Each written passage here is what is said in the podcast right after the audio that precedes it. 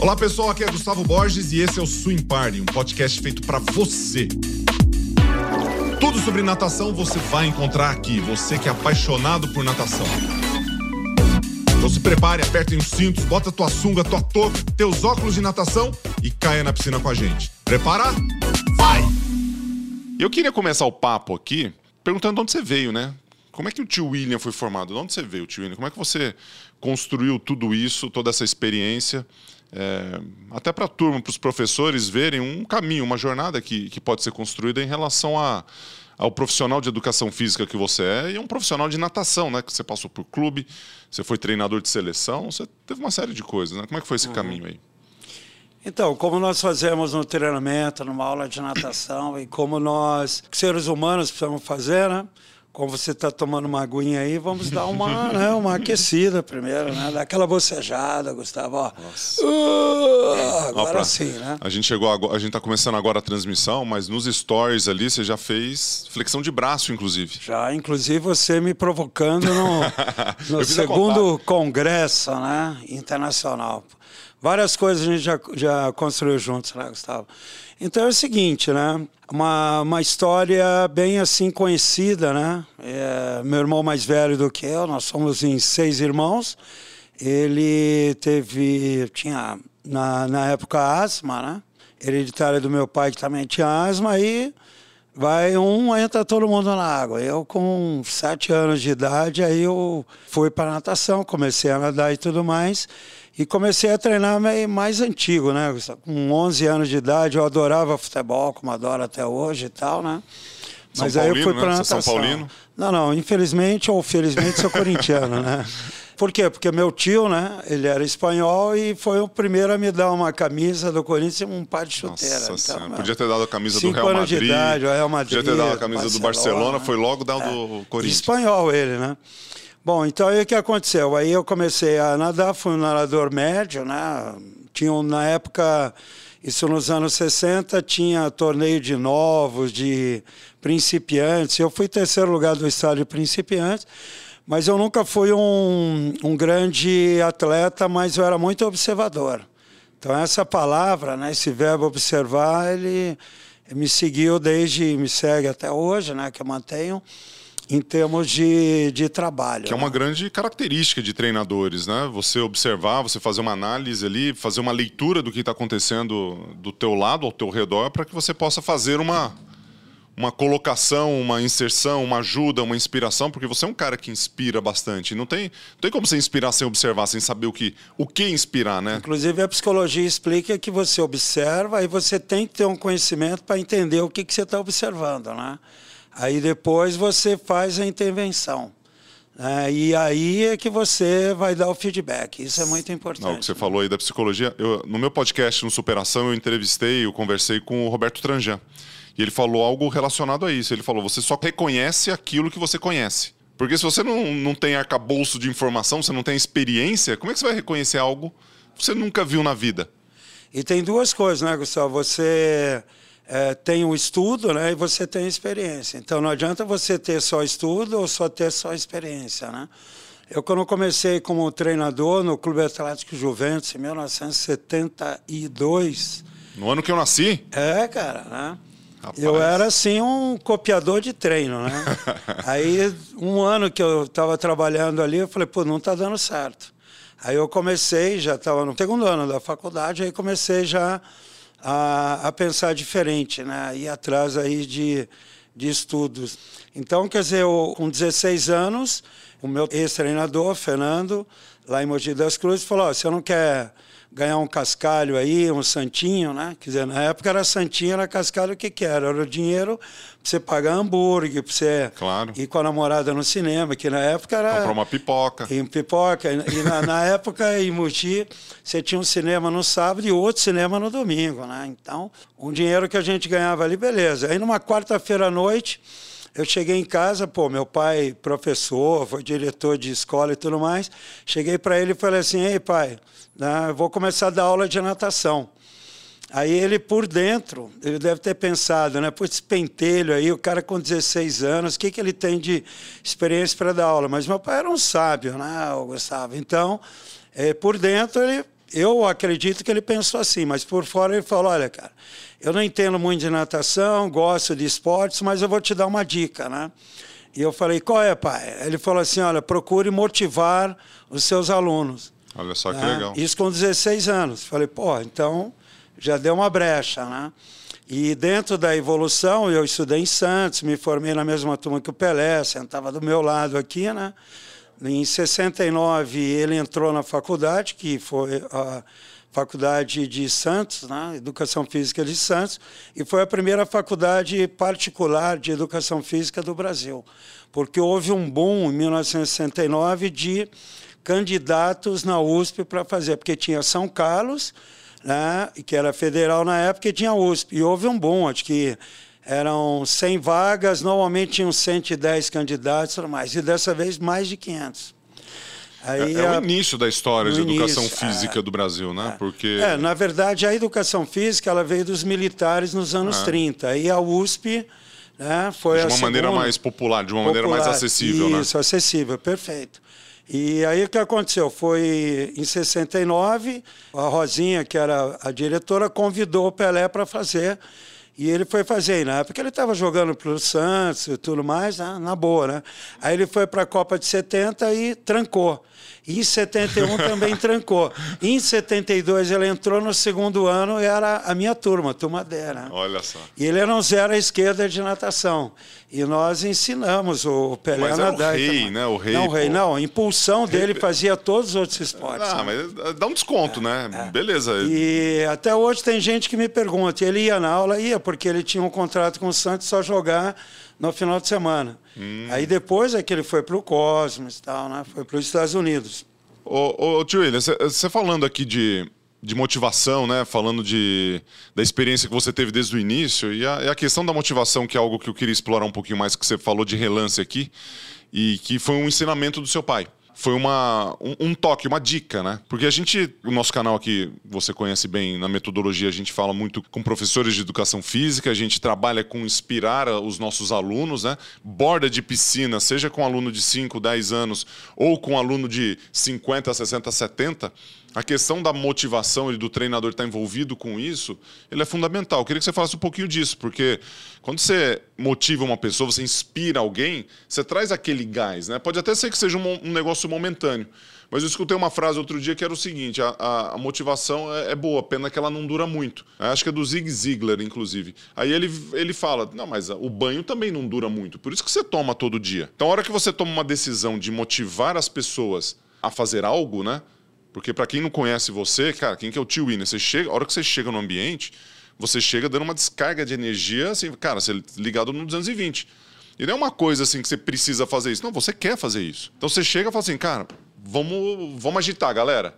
Então, assim, é uma entonação de voz um pouco mais alta, é uma estratégia. Tem muito do seu, do seu ser, né? Que você é uma pessoa assim, quem te conhece. Vai chegar lá, você vai estar. Tá... Eu fico imaginando isso, né? Você chega para fazer compra no supermercado. Pô, você está falando com uma mulher aqui, você está falando com outro cara ali. A hora que chega no caixa, você está falando um negócio, porque é, é uma é uma coisa que já incorporou, né? Me fala do benefício disso para quem entra em contato contigo e o quanto que você valoriza isso na construção do resultado para as pessoas que entram em contato com você. Como é que é essa? Então, aí são duas coisas, né, Gustavo? A primeira, você precisa manter um, um equilíbrio, né, no seu ser, na sua pessoa, de manter essa estabilidade. Então, por exemplo, quando eu, você até brinca, quando eu entro no escritório, lá o nosso escritório da MGB, eu sou sempre o mesmo. Só que quando você falou de motivação, a motivação ela é cíclica e você tem que retroalimentar essa, essa motivação. Então não adianta, por exemplo, eu na primeira semana de aula com um aluno novo, eu estou lá brincando, motivando ele, e falo, bom, na segunda semana eu já conseguir a atenção dele, um abraço. Não, você tem que estar sempre retroalimentando. Por isso que não adianta, por exemplo, um treinador né, de natação, ele nas duas primeiras semanas ele motiva, ele é, coloca objetivos e tudo mais, depois ele não faz mais nada daquilo. E aí é só pau, né? Vai. É, ou só, só pau, o cara não dá aquele relax, né? Eu lembro lá aqui no Pinheiros, quando eu era treinador, tinha o sábado feliz, cara. E todo sábado era feliz. Uhum. Era porrada no treino, mas depois nós íamos ali até assistir filmes de natação no, no cinema do clube e depois íamos no shopping ali, onde nós comíamos, assistíamos filmes é, no, no, no cinemas do shopping e à tarde era só brincadeira na piscina, cara, né? Só que era uma porrada diferente. Então o Os pessoal. caras estavam tão cansados depois de tudo isso e dava pra Tá bom. brincar? Dava, né? Dava, Tinha dava. energia. É. E, e era uma coisa legal, porque os pais agradeciam, né? Porque era o dia do sexo, né? Os filhos estavam comigo, né? E os caras ajudavam. Eles chegavam às sete horas da manhã e embora sete da noite, cara. Então o clube permite isso, né? Então é a mesma coisa que a gente vem falando, até em alguns papos entre nós, né, Gustavo? Em relação aos professores hoje em dia, né? O professor não é aquele que só dá aquela aula naquele momento, é aquele que transcende, cara, né? Dá uma de Gilberto Gil, né? Transcende, cara. É aquele que vai marcar alguma coisa fora também, né? Que vai conviver, né? É a motivação que você falou, né? Cara, você falou assim do, do professor transcender. Isso. Né? É a palavra, falei certo a palavra? Falou. Um professor que transcende. Né? Que ele sai da, do, É, de- dele, ou defina- sai daquele cotidiano para. Da casinha que tá ali, casinha, né? Porque, isso, porque né? às vezes o, o professor, ou às vezes do nosso trabalho, né? Não só o professor de educação física, mas qualquer trabalho. De repente o dentista acha que ele tem que cuidar só de dente, né? Às vezes o, o pedreiro está cuidando só de tijolo, o professor dá aula. Não é só isso, né? O- qual, qual que é o passo que o professor, qual que seria uma inspiração que você pode dar para um professor de educação física? É, ou um gestor que está na, numa academia, né, cuidando dos seus, dos seus alunos, qual que é a transcendência ali? Como é que você traria para essas pessoas uma mensagem mais transcendente? Assim, Então- o que você faz? Dá um passo a passo para os caras. Você há pouco falou sobre a motivação, né? Não dá para nós sermos agentes motivadores se eu não estudar a idade né, das pessoas, né? Então, por exemplo, um gestor ele tem que ler livros de ah, um gestor de uma escola de natação é, formativa dos três meses até os 12 anos, vai. Então ele vai ter que ler sobre crianças, sobre Perfeito. essa pré-adolescência, por quê? Para você falar a mesma língua. Então, como é que um gestor pode trans- eh, fazer essa transcender? né? Se ele tiver filhos menores, pô, aproveita para ir para teatro infantil, para ir cinema e tudo mais. Um professor, ele deve, ele é obrigado né, a, a ir nesses lugares. Então, claro que eu estou vivenciando hoje uma parte infantil é, enorme pela minha netinha, né? mas que eu já vivi com as minhas filhas e tudo mais. Então é, é muito difícil você querer motivar, Gustavo, se você não entende as pessoas. Né? Como você falou há pouco, ah, tem uma, um aluno de 80 anos. O que, que o aluno de 80 anos ele gosta? Ele gosta de falar de remédio. Por exemplo, eu estava numa piscina aí de um hotel há, há três dias atrás, tinham dois senhores provavelmente de 80 anos, falando do quê? Porra, meu médico é muito legal, porque eu estou tomando tal remédio, porque eu fui fazer exame de próstata. Pô, então, como professora, você tem que entender isso e entrar dentro do papo, da conversa, né? Você está falando de conhecimento, né? Conhecimento, claro. Você falou de duas Entendeu? coisas aqui que chamou a atenção. É, primeiro, é, é que a gente, às vezes, a gente fica chovendo no molhado. Né? Cara, Ah. eu tô falando disso até hoje. Ah. Né? Você está falando disso que você tinha 16 anos, você teve uma inspiração. E você passou a praticar isso. Aham. E ao longo da, da nossa carreira, a gente fica repetindo coisas, né? E aí a gente até muda, talvez, a forma como a gente fala, a gente encaixota de uma Aham. forma diferente. Mas, cara, alguém Que é a assim. didática, né? Gustavo? É didática. A didática é Porque- que você pode estar falando a mesma coisa, como eu estou falando desde os 16 anos, mas você vai mudando, como você falou, muda a entonação, você muda né, brincadeiras. Por exemplo, essa, essa brincadeira aí daquele troféu que nós temos na MGB, sou fudido e moro longe. Quando começou isso? Começou na faculdade. Por quê? Os alunos se apresentavam, aí o cara chegava e falava assim, ah, eu moro lá na Zona Leste. Aonde? Ah, na Coab 2. E não sei o quê. Aí eu falava, pô, você é fudido e mora longe, parabéns. Você é um guerreiro, Tá. né? Então, quer dizer, essas coisas, para um professor, né, um gestor ser motivador, ele precisa estar aberto, cara. E o- E tem muitos. Eu vou assistir uma palestra sua. Tem gente que já começa com uma pedra aqui, outra ali. Não, Gustavo, já- eu não penso nisso. Eu penso no que, que aquilo pode me abrir, pode me ajudar. Então, as pessoas, elas que Que é têm dificuldade de motivar, elas são muito, ficam muito na defensiva, entendeu? Quer dizer, aí você tem que dar uma de artista mesmo. Quando eu falo de criatividade, eu fui assistir, Gustavo, uma clínica nos Estados Unidos em 1984, em Chicago. Foi a primeira que eu fui, né? E eu lembro que uma palestra de um cara piadista, não tinha nada a ver com natação. Ele falou: oh, você quer se tornar criativo? Primeiro, cara, né, explora explora outras áreas. Segundo, toma uma postura de artista. Então, o que, que o artista faz? Ele muda as regras da sociedade. Claro que eu, como professor, eu não posso sair aí como um artista, de repente falando palavrão, falando uma série de coisas, mas eu posso. Você falar palavrão? Você não, é, não, não, mas tem muito bem colocado, né?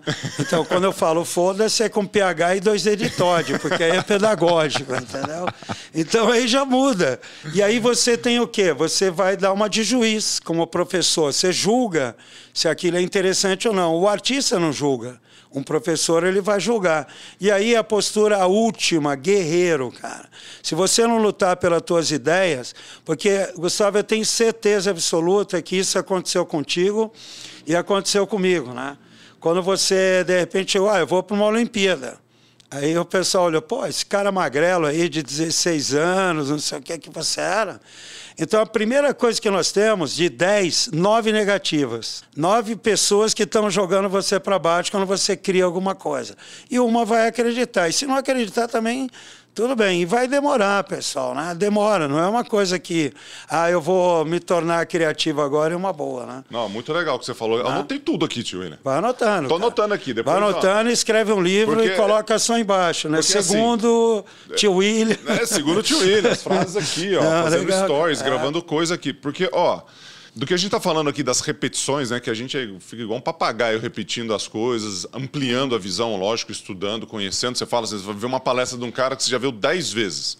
Aham. Você pega uma coisinha ali, fala, cara, olha que coisa interessante. Tá Mas você precisa estar aberto, né? Gustavo? Precisa estar aberto. aberto. Cara, é. Quantas vezes eu já não te vi falar? Uhum. Cara, vi palestra. Pô, nas certificações da metodologia, quantas foram presenciais? Que agora a gente faz online, agora o cara. É. A gente parou uma contagem em umas cento, não sei 132, se não me engano, e das 132, 80 eu participei. Você fez, cara. Paulo. E assim. Nas... 132 é em São Paulo, né? Mas vocês Fora entenderem é o seguinte, Brasil. turma. Quando a gente fazia a certificação, a gente faz ainda a certificação da metodologia, a gente contava presencialmente quantas é, entregas que a gente isso, já fez. Isso. Que a gente tinha feito, né? E foram 130 tralalá. 132, se eu não me engano, e, é em São Paulo, né? Cara? Em São Paulo, é. fora o resto do Brasil. Cara, a gente chegava a fazer por ano, mas é uns 100 eventos por ano, é, né? De presencial, com muita ah. viagem. Hoje, com o digital, a gente consegue ah. ter um pouco mais de escala e, e, faz de uma forma diferente. Mas o que eu queria trazer aqui para a reflexão é o seguinte: a gente vai falando as coisas, a gente vai repetindo, reforçando nossos conceitos, claro, cabeça aberta para que a gente possa explorar o que está vindo do outro lado. Isso. Esse é o ponto que você trouxe uhum. que eu uhum. achei fantástico. E aí você trouxe três valores aqui para um profissional, vamos chamar de alta performance, se você me permitir. Alta um performance profissional, não alta performance em termos de resultado. Né? Alta né? performance, é. e pode ser dos dois, porque é. alta performance é, é você fazer além daquilo que você já faz. Foi o que você fez na Olimpíada, certo? Exato. É alto rendimento ali, é uma alta é. performance dentro do alto rendimento. É. Mas eu não quero entrar no, no, no contexto disso, porque se você tem conhecimento, se você é ousado, aí eu já vou trazer a ousadia aqui para o que você falou, e paixão, Uhum. Cara, você está no, cam no, caminho certo. Uhum. Porque você falou aqui de leitura, você precisa ler, ter conhecimento e tal. Você falou de, de você imaginar que você está dentro de um teatro, dentro de uma arte, dentro de uhum. algo que pode trazer uma coisa diferente. E você falou, e, cara, e, tem paixão no seu coração. Ah. Tem paixão na sua vontade aí de, de fazer as coisas. Muitas vezes eu utilizei até uma cueca escrito I love swim. Né? Então, ah, é? é? paixão. Mas é só paixão. a cueca você usou só ou tinha roupa por cima? Não, só a cueca.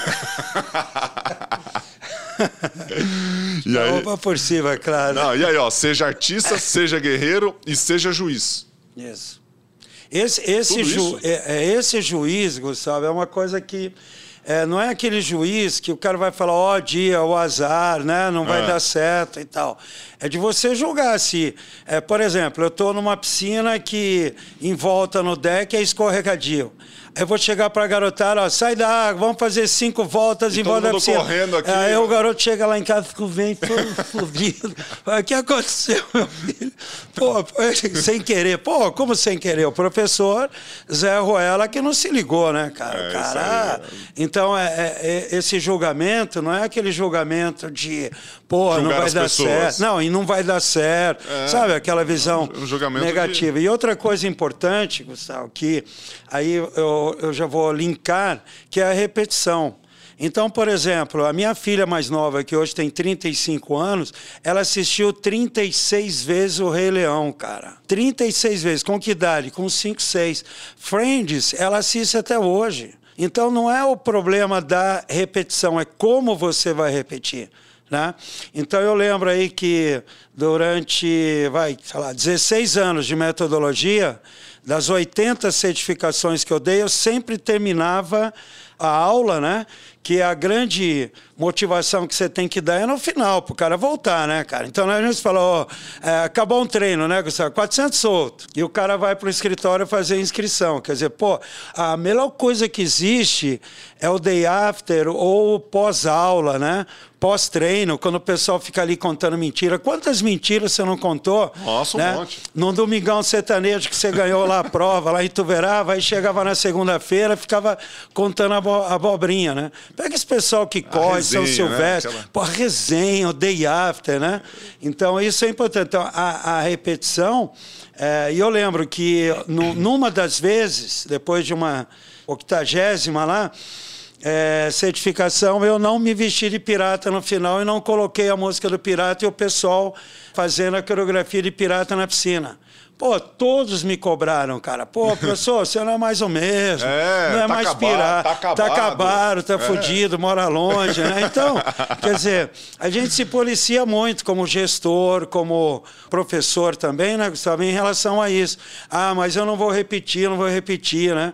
você pode repetir, mas você muda, né, algumas coisas. Você pode colocar o mesmo conteúdo no slide, ah, aí que... você coloca uma foto diferente. E o que você né? falou aí, a hora que você deixa de fazer, tá, cara, ele sempre faz faz isso. O pessoal reclama que você sempre faz é. isso. Aí quando você não faz, pô, é. por que, que você não fez? Você sempre faz. Então é melhor ser cobrado, aí sempre faz isso, né? Aí. aí. você muda um pouquinho. Não, eu fiz assim, ó, 280 vezes, ah. não fiz uma, aí depois eu continuo. Aí vou fazer mais Legal. 280 até ter uma... Isso na vida, né, Gustavo? No sexo, por exemplo, às vezes você pula do armário, né? Ah, é? Faz coisas diferentes, é é? cara. É é isso? Pula, pula do armário, uma tech super legal e vestido de super-homem. Nossa, só de capa. Só de capa. O duro é se você erra o alvo. Cara, tudo na vida tem que ter criatividade. Tem que, né? O Matheus que está ali, o nosso diretor ali, pô, ele de repente está fazendo um esquema diferente, ligou o fio ali em outro lugar e deu certo. Não Você está falando de criatividade, para a gente fugir aqui do, do papo sexual, né? Para voltar aqui à vaca fria. Qual foi o treino mais criativo que você já fez com a galera? O mais criativo? Mais criativo, aquele foda. Aquele, ah. aquele que é. Aquele que é pauleira. Que é pauleira. Não, pauleira ah. não, que você é ah. criativo. Pode ter sido foram, mais forte, mas, várias, mas foi criativo. É, foram várias Ó, coisas. É, é. Então, assim, é. vai pensando, eu vou contextualizar aqui, -huh. que aí você pode imaginar esse treino. Aquele treino que você tava assim, precisava fazer algo de diferente, uhum. que você teve que. Chegou na borda da piscina, você talvez rasgou aquele treino -huh. e falou assim, cara esse treino que eu programei não funciona agora. E agora uhum. tem que fazer isso aqui. Tem alguma coisa assim? Tem. Eu comecei já entrando na água com os nadadores. Já. Ah. E eu lembro que era uma isso equipe... Isso não é comum, o treinador é, nadar junto. É, não. A não ser quando você tenha 22 é, anos, 23, é. treinador jovem Entrei faz numa, isso. Num, num treino juvenil, né? Ah. E eu percebi que eles não estavam tão bem. E eu joguei a fisiologia lá para o espaço. Que pra casa do uma, caramba. É, que era uma série chata para velocista, né, de ah. A1, né? Série longa, tal, de endurance. E aí eu já entrei com eles nadando. E, e, eu ia em cada raia nadando, brincando com eles. E eles falando, quantos metros? Eu não sei, vamos ver o que, que vai rolar. Era uma vez, né? Uhum. Então, quando você começa Era Uma Vez, entra história, entra uma série de coisas. Aí eu fui nadando. Aí o que, que eu fiz? Agora eu vou fazer um trabalho de velocidade. Eu vou fazer um desafio com cada um de vocês. E claro que eu pedi de todos, mas eu fiz o desafio, né? Então tá. eles tirando o sal e tudo mais. Foi a segunda parte do treino. A terceira parte do treino foi nadar em duplas, em trios, e uma foi, série de aí coisas. Aí no final o cara foi. fez um treino aeróbico. Isso, foi aeróbico. Só que foi totalmente diferente, né? ah, né? E como é que terminou? Como eu estava na. Era até juvenil na piscina do Pinheiro, saí da piscina de 25, fomos para de 50. Só que a piscina de 25 estava 27 e a de 50 estava 22. Estava né? esquecida, em vez ah. de ser aquecida. E a moçada entrou, nadou, aí fizemos é, em forma de travessia, né? De ah, maratona, ah, um seguindo o outro e tudo mais. E terminamos fazendo ali uma disputa de 20, foi de frente no solo, né? De flexões. Aí. E aí terminou. É, é aquele insight, insight, que é uma palavra legal também, que se você tem conhecimento, tem experiência, você Muito cria. Legal. Por exemplo, eu estava numa Fitness Brasil de Santos, há uns 18 anos atrás, tinham 400 pessoas dentro do auditório, né? E fica muito difícil 400 pessoas você conhecer cada uma na certificação, que tinha 40, 50 a gente conhecia, né? Dá para conhecer. Sa sabe o que eu pensei que você ia falar? É. Não, conclui aí. Não, só terminar. Aí o que aconteceu? Eu falei, pô, cara, eu tenho que. Já tinha programado umas músicas e tudo mais. Aí me deram uma televisão de 17 polegadas para passar vídeo. Eu passei vídeo? Não. Né? Quer dizer, como é que o pessoal ia enxergar aquilo ali? Só eu ia enxergar.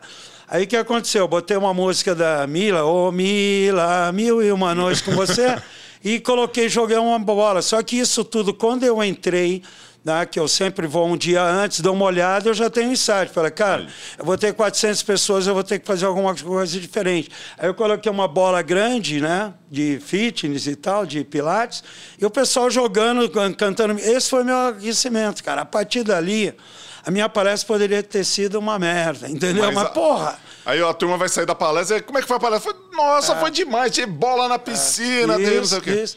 Que é, quando você treinar, você já esperava, pô, aquecimento hoje que o John vai me dar é tal coisa.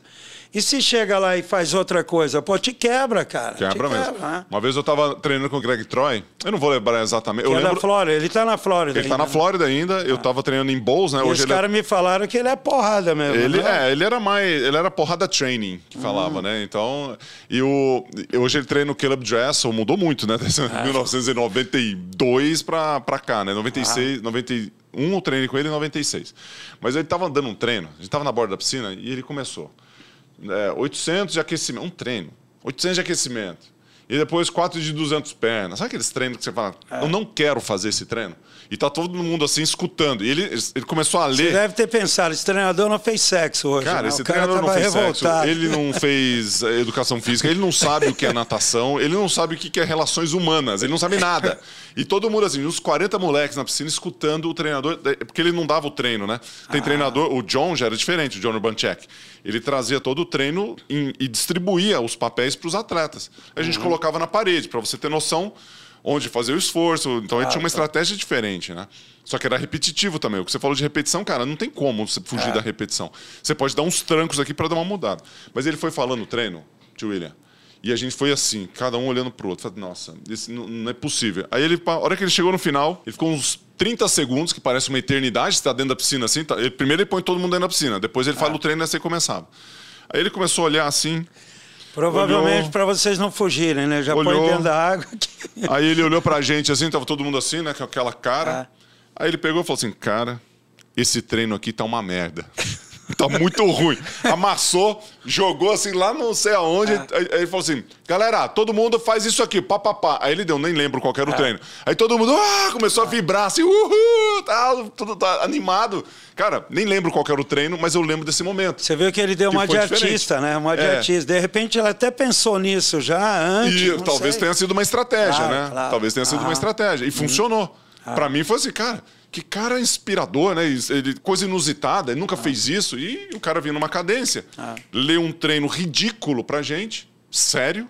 Depois ele amassou, jogou fora. Não, a gente vai fazer isso aqui. Bota aí palmar, bota pé, bota pé de pá. Bota pé de pá, todo mundo gostava, né? Ah. Porque isso é nada mais rápido. Claro. Mas voltando aqui ao que você mencionou, dos treinos e tudo mais, o que eu achava que você ia falar de treino mais inusitado, foi quando você deu. É, da época de William Me Orienta no Pinheiros, ah. era a camisa William Era a camisa William Me Orienta. William Me Orienta. Eu tinha então... que fazer alguma coisa na época para. Mas foram os atletas que fizeram. Não, na verdade eles fizeram. Porque você. É, porque eu dei uma, dei um alô. Falei, ó, vamos fazer alguma coisa que motive e tudo mais. Ah. Então aí o William me orienta. Até o, o Bruno Buch, que você conheceu, um treinador legal, com muita sensibilidade ele criou uma, uma camisa e deu para os. É, Bruno me atormenta, né? Ah, Bruno foi me na época ali. Mas foi dessa época do William me orienta que você deu uma, um treino de sunga no frio, que tava um foi. gelo. Foi. Eu achei que você ia falar isso, cara, um treino mais inusitado. Porque a turma passando Não, é que na verdade foi uma estratégia. É, aconteceu mesmo isso? Não, aconteceu. Foi uma estratégia e que você ficou de o treino inteiro. É, que utilizava no, no Pinheiros, que a água era fria, aquela piscina de 50, Nossa que hoje é aquecida. Aquilo lá é gelada, né? Gelada. E aí, 5 horas da manhã, eu chegava umas 10 para 5. Na época ainda que São Paulo fazia muito frio, né? Muito. Pô, eu chegava hoje, é- na. Hoje é quente aqui. Chegava na Faria Lima, 2 graus, cara. treinando o pessoal, né? Aí eu falei, puta, cara, os caras não vão entrar na água, né? Aí eu botei minha sunga, entrei e os atletas chegando e me vindo nadando. Falou, pô, se ele tá nadando, beleza. E depois você saiu e A água tá boa. Pô, a hora que eles entraram, eu pulei fora, cara. e fiquei de sunga lá o tempo todo e tal, né? Ah, e mas... com frio e com frio danado também, né? Mas tem coisas é, interessantes, Gustavo, por exemplo, né? Em aquecimento. Eu lembro que num aquecimento nós tínhamos, acho que naquela piscina do Saldanha de 25, que era piscina de, com água benta, né? Que, uhum. Do Internacional também, nível do mar, né? Saloba, né? Aí o que aconteceu? Eu estava no Corinthians nessa época e eu precisava animar o pessoal, né? Aí nós fomos num parque de diversões um dia antes e nós ganhamos uma bola, e a bola grande do, do Corinthians, né? E a molecada aquecendo, todo mundo, acho que tinha uns 500 nadadores ali em oito raias, gente pra caramba, né? E o pessoal ficou batendo naquela bola, né? Uhum. Aí jogava, batia, isso no aquecimento de competição. E fora aquelas brincadeiras, o cara nadar e, e imitar sapo na lagoa, oh, respirar, e no meio do aquecimento. Então isso eu aprendi muito com os americanos, cara. Aprendi naquele filme Carruagem de Fogo, né? Então observando, olha os americanos estão chegando, por quê? E você fez parte disso. Eu falei com, inclusive conversando com o Luiz Gustavo, teu filho, na live que nós fizemos, o americano, ele vai de manhã com uma bermuda caque, creme e com uma, uma, uma polo azul. E à tarde eles, eles trocam. E tudo combinado, é pressão isso, é uma, é uma, faz parte. Aí, eu, às vezes eu vejo aí as competições no Brasil hoje que é para índice, Gustavo. Competição para mim tem que ter contagem, porque aí o, o, o clube que está lá embaixo, ele fala, pô, peguei terceiro lugar. O treinador renova o contrato com isso. É. Aí eles e que lugar vocês pegaram? No futebol, ganhou, perdeu ou empatou? Na natação, quem não, é só para índice. Pô, tem que ter contagem. Na tua época tinha contagem. Uhum. E, e aí o que acontece? Pô, você abre com revezamento, fecha com revezamento. Aí a garotada vai no pódio com toalha, cara. Né? Então vai com a bandeira, vai com o uniforme. Por quê? Que... Aquela atitude do regional, do circuito, é a mesma que você vai ter lá no Troféu Brasil, que você vai ter. Então não adianta. A construção ter... é lá embaixo. Né? Isso, Gustavo. Não adianta, por exemplo, trabalhar a parte psicológica um dia antes da competição. Ah, vamos mostrar um filme de motivação. Não vai rolar. Né? O cara vai dar risada, né? Eu lembro que você contou aí uma verdade, que vocês lá na Seleção Brasileira em Sydney, em 2000, foi lá um psiquiatra, um psicólogo, dar uma palestra de 15 minutos para vocês. Ó, oh, pessoal, amanhã a cobra vai fumar. Porra, cara, que eu vi isso num, num campeonato de um dirigente. Ó, nós precisamos ter numa universidade, em Messina, na, na Itália. Nós precisamos ter uma reunião. Beleza, com os atletas, legal. Oito horas da noite, perfeito. Aí estava todo mundo lá, o cara já chegou atrasado, oito e meia, beleza. Aí ele falou, olha, pessoal, é o seguinte, a partir de amanhã começam as eliminatórias finais da natação e a partir de amanhã a cobra vai fumar. Tchau, boa noite para todo mundo. Pô, é, acabou, né? Tá de brincadeira, cara.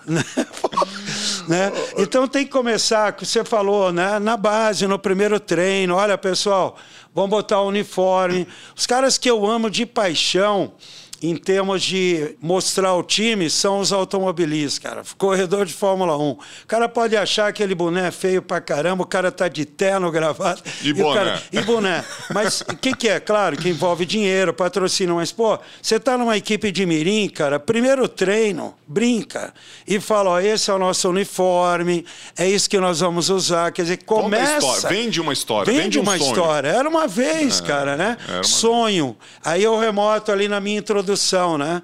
Foi a segunda coisa que aconteceu comigo. Primeiro, procure motivar os seus alunos, uhum. que meu pai falou, sonho, eu botei o pé na piscina do Juventus como treinador, e outra coisa importante, Gustavo, não importa que você seja um assistente, que você seja um escragiário, começou, trabalhou, começou a ganhar dinheiro numa sociedade capitalista, faça o melhor, cara. Não é porque você é um assistente, que você está ali, né, Matheus, trocando os cabos. Não, é o melhor que tem que acontecer, né? Aí eu tive um sonho de ser técnico seleção brasileira, cara. No primeiro treino que eu fui dar, eu tinha dois nadadores federados. Quando eu saí de Juventus, eu tinha 80, né? E cinco anos depois eu era o treinador na seleção brasileira em Lima, no Peru, que eu fui o calouro como treinador e o Ricardo Prado foi, meu, foi calouro também, no infantil. Era infanto, juvenil. Acho que você é, nadou é, juniores, né? Se não me engano. O é, quando? Sul-americano. Alguns sul-americanos sul nadou juniores. Eu, não, eu já tava. Eu fui juvenil. Era na época juvenil B, eu acho. É. Eu acho que você pegou a seleção. Peguei, peguei com 17, é, 17 anos. Tá. Era juvenil B na época, nem lembro. É. Mas falando de seleção, William, é. você. Só, só, finalizando, então, é, é, a questão do objetivo, né?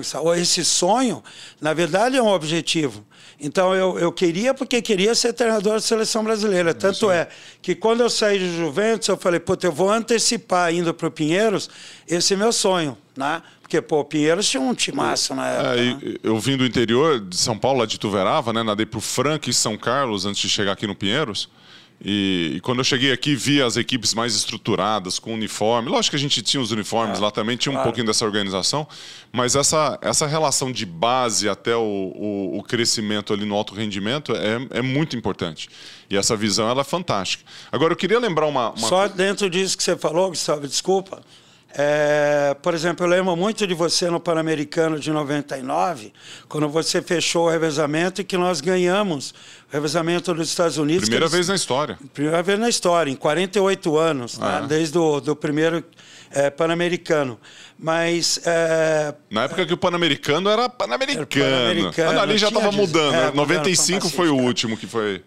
E foi osso que você saiu atrás ali, bateu a mão na frente, tal, foi legal. Scott mas, Tucker. E, e aí eu, eu jogo para 2008 no revezamento americano de 4 sem livre, que o Phelps deve ter agradecido até hoje, né? Do Isaac. Do Isaac, que estava é, atrás e chegou na frente. Então, isso, Gustavo, é que eu chamo a atenção de que não é naquele momento.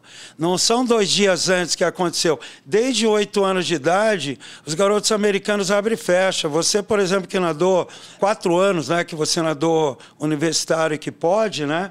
Por Michigan, pô, que senador de revezamento lá, brincadeira, cara. Então, essas participações né, são importantes e aí você percebe nitidamente, e até antecipando um pouquinho, é, que o Brasil desaprendeu a nadar revezamento nessa Olimpíada, cara. É impressionante. Quer dizer, cadê aquela tradição de vocês? Pô, vocês valorizaram em 2000 né, aquele revezamento que vocês nadaram ali. Então, quer dizer, isso é treino que vem de onde? De mirim, de petis, vem vindo. Pessoal, só uma pausa para falar da Poker Sports, que é o nosso apoiador aqui do nosso podcast Swim Party, e que é uma empresa que trabalha com natação, que tem um DNA dentro da água também. Óculos de natação para todo tipo de piscina, todo tipo de ambiente, mais claro, mais escuro, nível de conforto e muito mais. Então clica no nosso link aqui embaixo e conheça um pouco mais sobre a Poker Sports, que é o nosso grande apoiador aqui do Swim Party. É, a gente, eu queria, eu queria fazer um, uma relação aqui de onde nossas vidas cruzaram, né? Tá. A gente, eu e você, nossos caminhos se cruzaram e se descruzaram em alguns momentos né, da nossa, das nossas vidas aqui. A gente esteve junto na, no PAN de 91, a gente esteve junto em 99, acho que foram as duas competições. Mais fortes, mas tivemos sul-americanos aí, bastante sul-americano. Sul eu, eu não, acho que no, no primeiro, acho no primeiro, é, no sul-americano a gente acho teve sul-americano de mas Medellín, teve... acho. Não, Medellín eu não fui. Não, não. Mas a, as competições que teve mais relevantes em termos é, é, de Brasil, assim, de importância uhum. e relevância foram essas duas. A gente já foi junto para Grand Forks. Isso. Grand Ficamos Forks. no mesmo quarto. Pan-Americanos de 91. Você ronca? Não, nós fomos para nós Você fomos para Cola... ronco pra caramba. nós fomos para College Station no Texas. Isso, não era Grand Forks era era para 99. É, e a College Station. Uma das etapas da Copa do Mundo. É, é que ficamos no mesmo quarto é. e você roncando igual um urso, falando assim, vira para lá, vira para lá. Mas a gente já teve vários momentos. E, e quando eu vim para São Paulo, e aí depois na metodologia, né? A gente se cruzou ah. em seleção, a gente se cruzou na metodologia para construção, queria falar um pouquinho disso. Você nunca foi meu treinador direto. Não, não. Né? Na borda da piscina. Uhum. Você esteve como treinador em momentos que eu estava junto ali na seleção e tudo mais. Quando eu vim para São Paulo, era para eu treinar com você. Eu cheguei, na você época tava... no Paulistano. Na né? época no Paulistano. É. Já estava tudo certo. E essa é uma história curiosa, né? Porque eu venho para São Paulo para treinar contigo e estava no momento de transição do paulistano para o Paineiras. Paineiras é. E naquela uhum. época, eu vindo do interior, assim, você sair dos jardins é. e numa cidade grande e para o Paineiras, o Paineiras era, era outra cidade. É. O Morumbi era uma outra cidade, né? uhum. Por mais Nossa, que ele é do lado do Pinheiros, né? Se você olhar bem assim geograficamente, ele é, ele é muito próximo. Uhum. Mas você tem um rio, você tem Morumbi, você tem uma outra uma outra visão ali do que, do que era realmente a, a cidade, né? nas questões ali e a gente não treinou juntos. Como é que foi aí a sua visão nessa época, né? Porque é, não sei como é que você se sentiu naquele momento, acho que eu nunca te perguntei isso, né? Mas sempre você teve muito respeito. Falou assim, cara, uma decisão é sua. Claro. Porque naquele momento, a hora que eu fui, eu vim para São Paulo para treinar contigo e eu termino treinando com o Alberto, Albertão, Alberto Clar, foi um momento ali de transição também na sua carreira, uhum. saindo do Paulistano e indo para Paineiras. Era, foi um momento muito, muito é. duro ali de treinador, né? Uhum. Como é que foi isso para você? Então, eu, Gustavo, dentro da minha vida pessoal e profissional, eu tive um momento onde eu era bem possessivo, né? Uhum. Então o atleta era meu e ponto, né? É. Eu fui percebendo que esse não era um relacionamento legal. E sempre quando eu terminava a temporada, por melhores resultados que meus donadores faziam, eu falava, e aí, pessoal, quem quer continuar a treinar comigo, entendeu? Porque é uma, uma das postura... é uma é, porque a pior coisa que tem é você treinar um atleta que não não se adaptou ao teu treino, à tua mentalidade. E vários atletas eu fiz isso, né?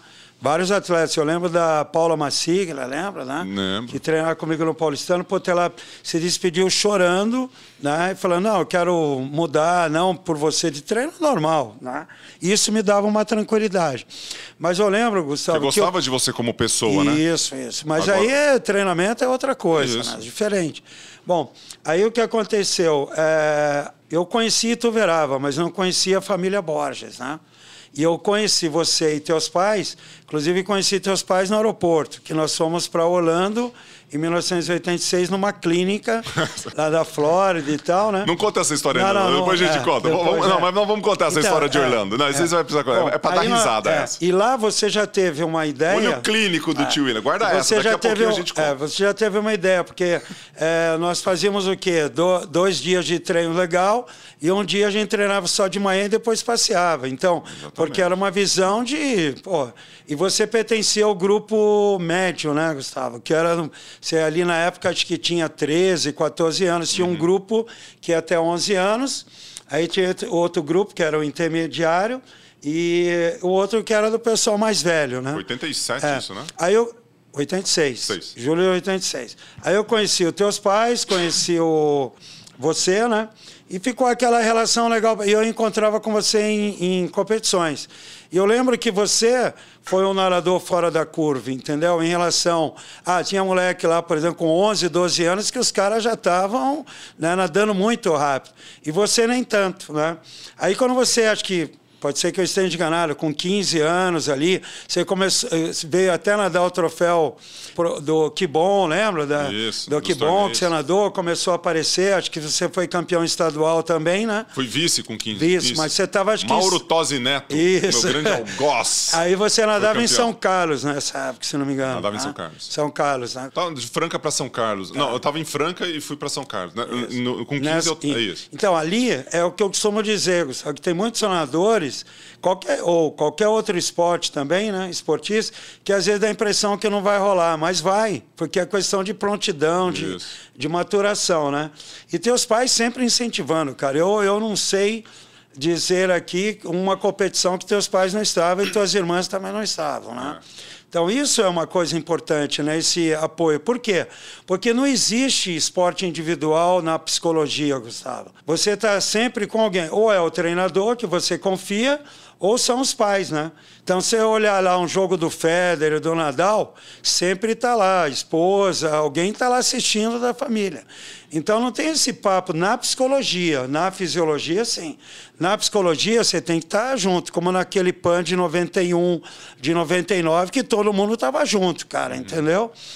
É, o que aconteceu? Teve esse episódio do, do paulistano, e é bom até a comunidade entender, porque eu fui numa reunião em dezembro para pedir 20% de aumento de verba, porque eu estava assim. Eu você, queria... acabado, você tinha acabado de ser campeão paulista. Campeão paulista de infantil, bombando, juvenil, deu, tudo. Deu Pinheiro. É, tudo bom, legal. E era uma equipe de renegado. O que, que é renegado? Pessoal que foi cortado em tudo quanto era time, eles vieram treinar comigo, hum. né? Fisiologicamente, primeiro aquecimento que eu dei.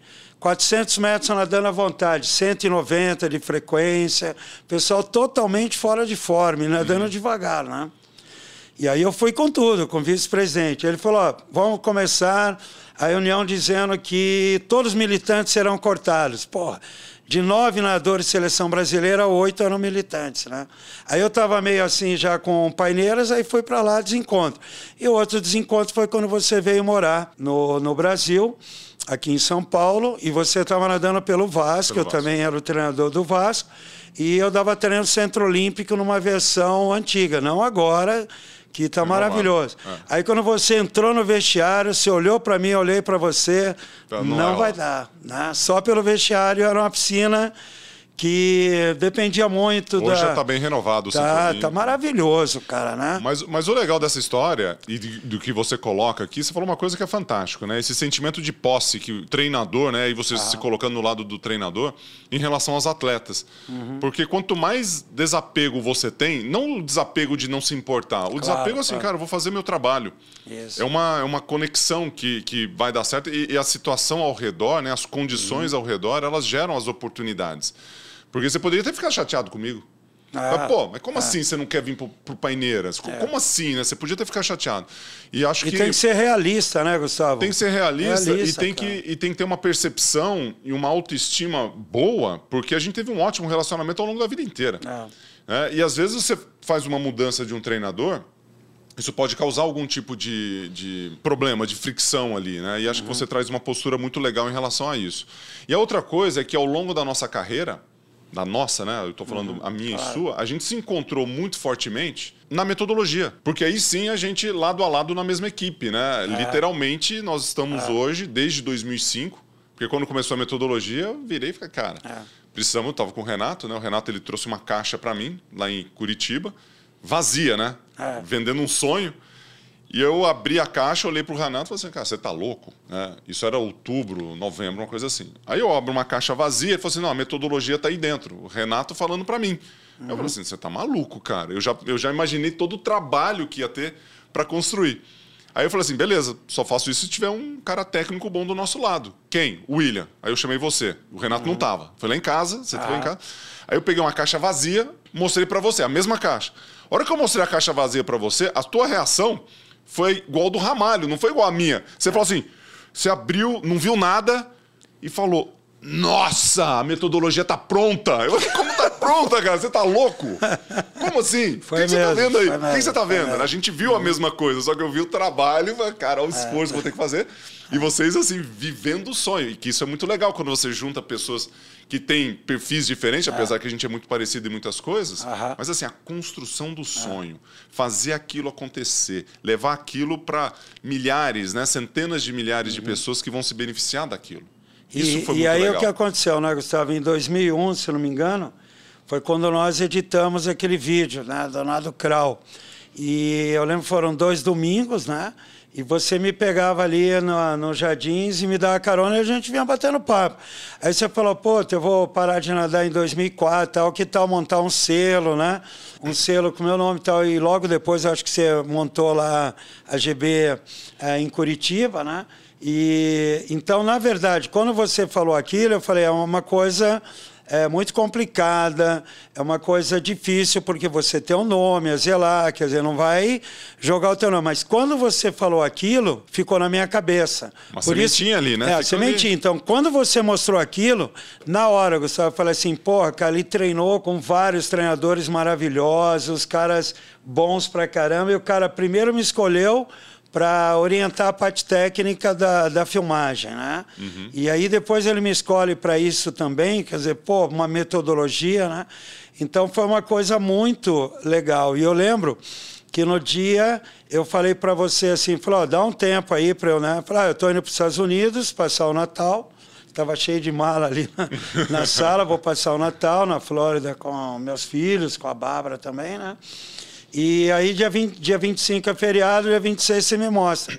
Então, aquela versão que eu mostrei para você, Gustavo, depois da 36 é que a gente né, vendeu, acho que no dia 2 ou 3 de maio do mesmo ano, em 2005, primeiro credenciado, né? Nossa, Se não me engano, foi aqui de São Paulo, acho que a, a Modela teve, Center, A gente teve a Modela aqui, teve a Rush, é. a gente teve a CCN. É.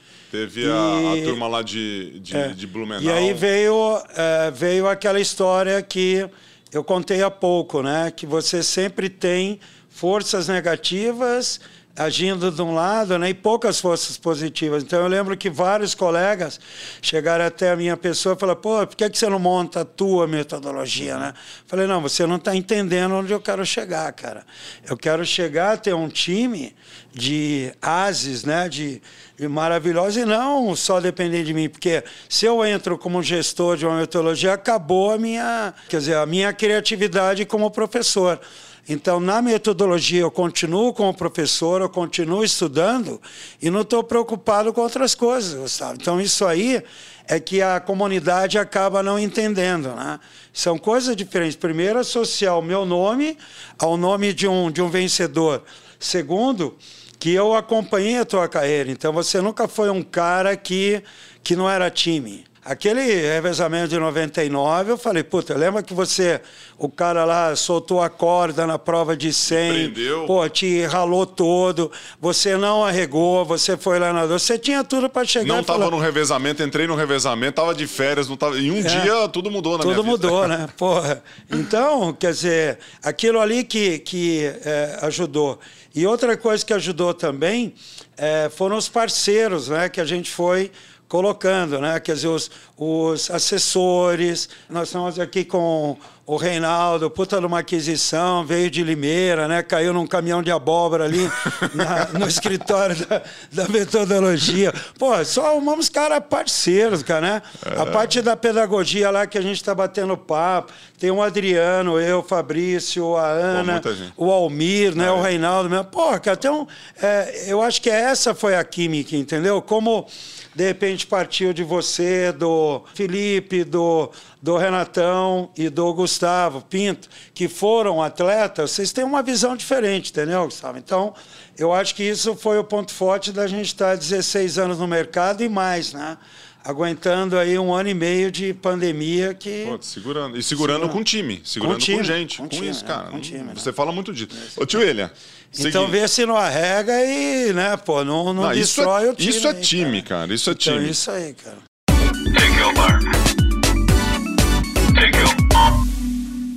Nome. William. Completo, completo. Tá. Professor mestre William Urize de Lima. Eu pensei que tinha um, ia ter um nome do meio, ou fora os dois. Não, não, nunca tive apelido na, na, na minha vida. Um Sir? É falta um Sir. Nunca... Se eu morasse na Inglaterra, Sir, né? É, né? Pô. William Urize de Lima. Muito Urize usava, né? O pessoal, William Urize. É. Depois William... Aí Lima, Urize... né? Aí minha mãe que... Mas com... William Lima não... Não, não, mas... Não. É, Ou mas... você fala Urize de mas Lima... Mas aí na, na última Olimpíada que houve... A minha mãe, que no ano passado completou 100 anos, infelizmente faleceu, ela falou: Meu filho, eu só vou pedir um favor, coloque William Urize e não William Lima. Falei: Pô, meu pai se mexeu lá no túmulo lá do Lima. Você Aí sabe, eu, eu sou França, né? França Borda. Minha mãe é França. Ah. E quando eu estava lá em Tuverava, todo mundo me chamava de França. França, França, França. Ninguém me chamava de Gustavo. Tua mãe era professora lá também? É, né? minha mãe foi professora tal. Ah. Família França tal. A família França é a família Diva Borges. França. Cara. Diva França Borges. Borges. Apelido? Não tenho. Não tem? Ah. Não tenho. Vamos dar um. Tio, né? Ah, tio, William. Tio, tio William, não é apelido. Mas é isso. Cara, precisa dar um apelido pro tio William. O Aquático. O Aquático. É o Instagram, né? Teu Instagram. Tá bombando o Instagram? Oi? Você tá marcando o Aquático aí? Marca... Depois é. você vai dar um repost lá é, no teu o Instagram. underline aquático. Idade?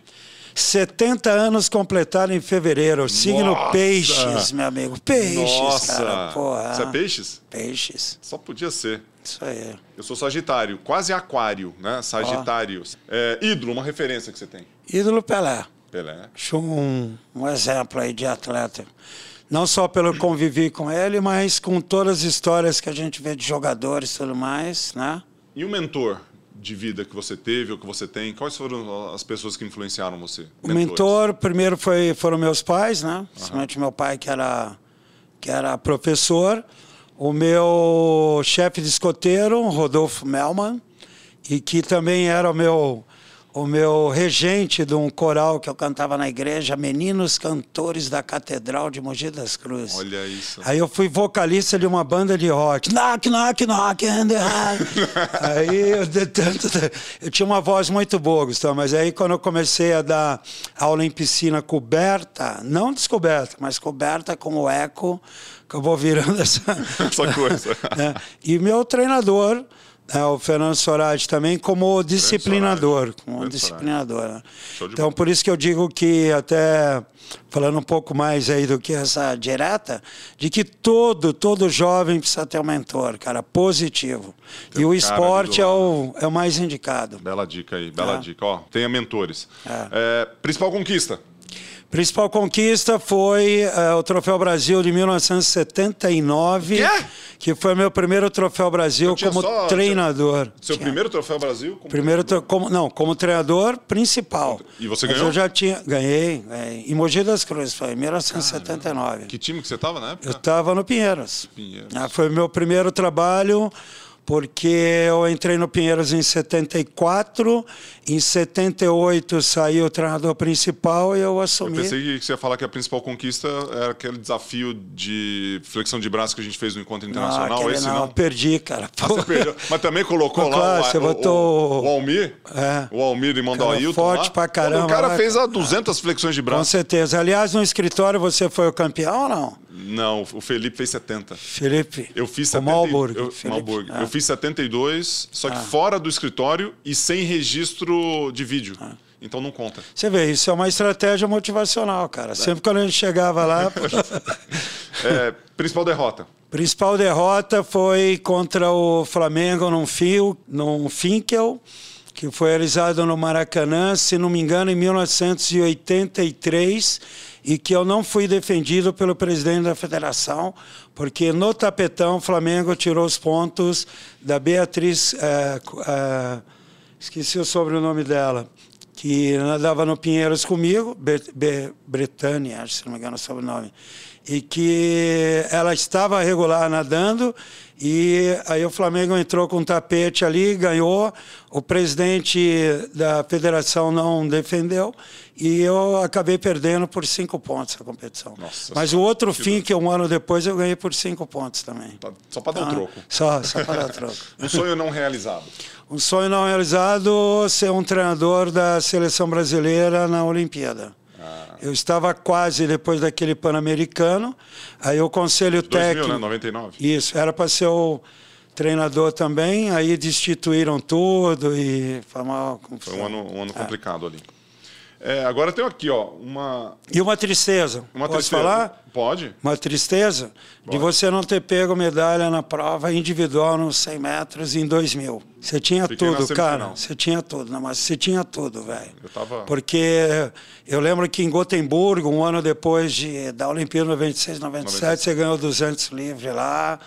E acho que sei lá, cara, de, de tudo assim que eu te conheço e tal, você nasceu para ser medalhista olímpica, olímpico mesmo, teu biotipo, tua cabeça, tudo, né? Um dia a gente bate papo para saber o que, que rolou, mas, cara, que alguma coisa ali aconteceu ali no reino da Babilônia, aconteceu, porque, porra, cara, é, você tinha tudo, velho. É, né? Um, Acho que... É, ali faltou. Ah, mas tinha uma Como medalha... eu tinha muita ligação contigo também. Tive uma né? medalha do 4 por 100 livre que foi. Não, não, super. Tranquilo, tranquilo. tranquilo. Porra, não, não, não, não vai tirar a minha tristeza naquele momento que eu senti ali que. Muito ah. legal. É, maior tesão que você tem em ser profissional de educação física? Transform, transformar a sociedade. Transformar a sociedade. Em relação à educação e saúde e qualidade de vida. Show de bola. Transformar o pensamento ainda tacanho da sociedade brasileira em todos os aspectos. Gustavo, não só em relação à parte das faculdades. Eu estou vendo uma direção do MEC totalmente errônea em relação às faculdades de educação física, que ainda estão aprovando faculdade de educação física e não tem campo esportivo. É a mesma coisa que montar uma faculdade de medicina sem laboratório, sem hospital e tudo mais. Não né? Dá. Então é a minha grande crítica e cada vez mais as faculdades de educação física, infelizmente, elas estão regredindo. E por isso que entra forte a presença desses cursos, de congressos, de metodologia para dar o suporte aos uh, profissionais que estão saindo cada ano. Né? E eu sou professor acadêmico, cada ano com menos bagagem, entendeu? menos conhecimento. Quando deveria aumentar, melhorar, vai diminuindo. Né? Legal. Então, Bela, Belo... Eu, eu, eu sou um agente transformador e todos os profissionais que estão me olhando aqui, vocês deverão ser agentes transformadores. Eu trabalhei em nove clubes aqui no, no, no Brasil, Gustavo. E desses clubes, eu sempre criei problemas, no bom sentido. Eu era muito a favor do atleta, mexia, de bolsa, né? mexia, mexia, as mexia as coisas e confrontava, competia, porque eu sou um ser competidor.